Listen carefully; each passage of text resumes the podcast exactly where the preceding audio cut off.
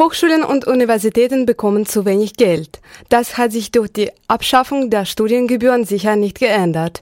Damit die Lehre trotzdem besser werden kann, hatte die grün-rote Landesregierung in Stuttgart vor gut drei Jahren hoch und heilig versprochen, zusätzliche Mittel aus dem Haushalt zur Verfügung zu stellen.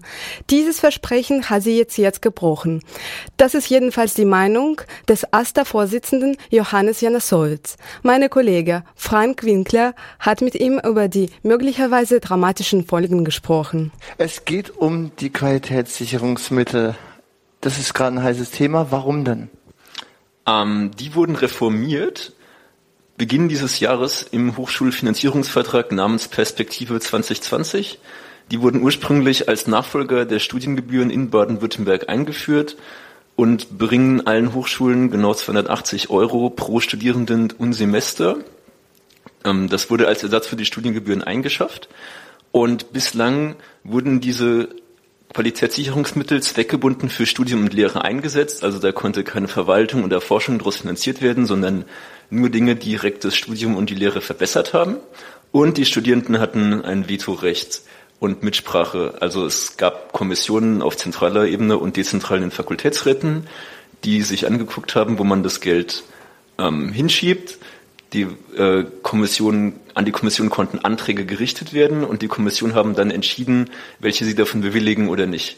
Aktuell werden aus den Qualitätssicherungsmitteln viele Dinge bezahlt, die für Studierende sehr spannend und wichtig sind. Also die kostenlosen Sprachkurse am Sprachenzentrum, viel Software aus dem Software-Shop, äh, die 24-Stunden-Öffnungszeiten der KIT-Bibliothek, viele Tutorien, Exkursionen, Verbesserung des Lerngebots, Betreuungsrelationen also alles für Studierende sehr wichtige Themen.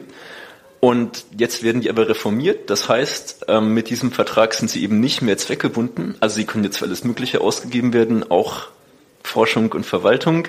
Und es gibt eben nicht mehr dieses Mitsprache- und Vetorecht laut dem neuen Gesetzentwurf. Und aktuell arbeiten wir mit dem KIT daran an einer Lösung, mit der man möglichst viel von dem, was aktuell angeboten wird, erhalten kann, idealerweise alles, vielleicht sogar noch ein Ausbau, weil dieser Hochschulfinanzierungsvertrag ja auch eine ziemlich große Steigerung an Geld für die Hochschulen verspricht. Ob das dann alles so stimmt, sei mal dahingestellt, aber es sind durchaus sehr große Summen. Ähm, wie sieht es eigentlich aus? Ähm, wie, welche Fakultäten konnten da bisher da immer ähm, was äh, einbringen oder gab es irgendwelche Voraussetzungen, die dann für sein mussten, um dann Anträge zu stellen? Nö, jede Fakultät hat Geld bekommen also auch andere zentrale Einrichtungen, die Bibliothek, äh, das Sprachenzentrum, wie schon erwähnt, aber auch was wie das HOC, das ZAK, hatten eben Mittel und die konnten dann vergeben werden, indem man Anträge gestellt hat. Also jemand äh, hat dann einen Antrag gestellt, so für so eine Vorlesung, mache ich jetzt noch ein Tutorium, das konnte man beispielsweise aus Qualitätssicherungsmittel bezahlen lassen. Und wenn dann in der Fakultät gesagt wurde, ja, der Antrag ist gut, wir genehmigen das, dann wurde das Geld freigegeben, konnte man damit das Tutorium bezahlen. Und für, für wie lange wurde das dann eigentlich gesichert, dass es diese Zusage gab, dass es die Qualitätssicherungsmittel gibt? Ähm, die liefen immer über ein Jahr. Danach gab es eine neue Runde der Kommission, die dann über neue Anträge entschieden hat. Es gab aber auch unbefristete Stellen, die aus den Mitteln finanziert wurden. Und in vielen Fakultäten war es auch so, dass man wie jedes Jahr über sehr ähnliche Sachen abgestimmt hat und die Sachen waren dann effektiv eine langfristige ähm, Ausgabe wurde aber jedes Jahr neu beschlossen. Also alle Stellen mussten eigentlich auch befristet sein. Es waren nicht alle befristet. Jetzt fällt eben der Grund zur Entfristung für sämtliche Stellen weg, weil die Qualitätssicherungsmittel jetzt Teil der Grundfinanzierung sind und eben entsprechend nicht mehr Projektmittel, die nur über einen sehr kurzen Zeitraum laufen, sondern eben ganz langfristig im normalen Grundhaushalt der Hochschule, also in dem Fall hier des KIT, laufen. Das klingt ja erstmal auf den ersten Blick fast schon positiv. Man hört ah, unbefristet, ähm, die Geldmittel stehen jetzt für viel mehr zur Verfügung. Was ist denn jetzt gerade das Negative daran? Also an den Geldmitteln ändert sich eigentlich gar nichts. Es ist noch genauso viel wie vorher.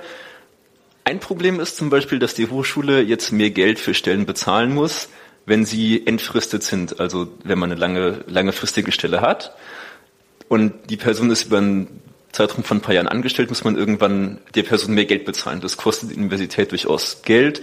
Ein Teil davon wird vom Land übernommen. Ob es alles übernimmt, ist jetzt noch nicht ganz klar.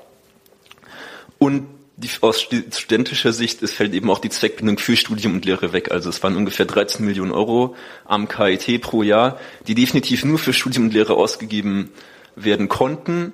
Und jetzt kann es eben auch für alles andere ausgeben, gegeben werden, was halt die Frage aufwirft, wohin jetzt eigentlich mit dem Geld? Alles wie bisher oder wird auch was geändert? Und darum geht's eigentlich gerade. Siehst du das irgendwie auch als Problem dann ähm, durch diese Umstellung, also auch für die Zukunft? Oder denkst du, ihr kommt da irgendwie auch gut im Dialog mit dem KIT da auch klar? Mm, das ist irgendwas, das wird sich jetzt herausstellen in den nächsten Wochen und Monaten. Also wir sind schon seit langem im Dialog. Es gab auch schon einige Gespräche dazu. Es hat jetzt noch kein Ergebnis gebracht, von dem wir sagen, das ist jetzt irgendwas, womit wir zufrieden sind. Aber wir haben natürlich auch da gewisse Ansprüche. Und natürlich ist jetzt erstmal dadurch, dass die Mittel frei sind, die Karten wieder offen. Und bislang waren sie fest für Lehre gesetzt. Das ist jetzt halt weg. Da kann man eigentlich nicht sagen, es bestehen hier jetzt große Chancen. Man muss eher gucken, dass das, was bisher da war, die Sprachkurse, die 24 Stunden BIP, die Tutorien, dass das irgendwie da bleibt. Aber ich glaube auch, dass KIT hat ein Interesse daran, dass das KIT gute Lehre macht, weiterhin. Und wir hoffen natürlich, dass das sich dann auch in dem Ergebnis widerspiegelt.